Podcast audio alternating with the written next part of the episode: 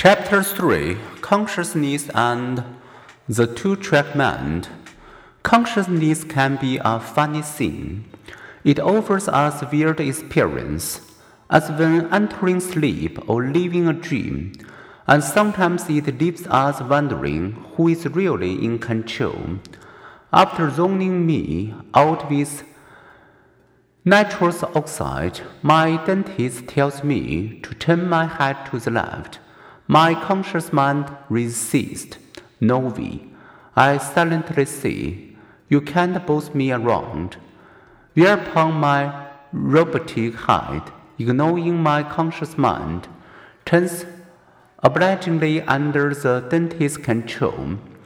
During my noontime pickup baseball games, I am sometimes mildly irritated as my body passes the ball while my conscious mind is saying, No, stop. Sarah is going to intercept. Alas, my body completes the pass.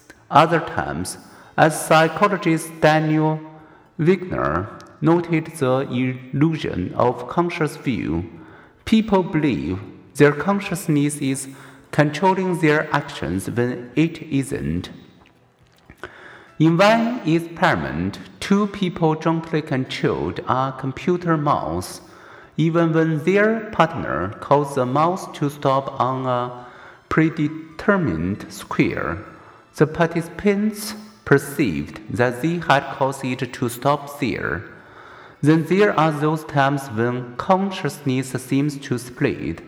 Reading Green Eggs and Ham to one of my preschoolers for the umpteenth time, my obliging mouth could see the words while my mind wandered elsewhere. And if someone drops by my office while I'm typing a sentence, it's not a problem. My fingers can complete it as I strike up a conversation. What do such experiences reveal? Was my drug induced dental experience akin to people's experience with other psychoactive drugs?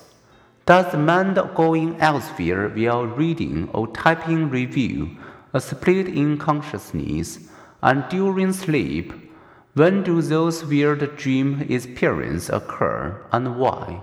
Before considering these questions and more, let's ask a fundamental question What is consciousness?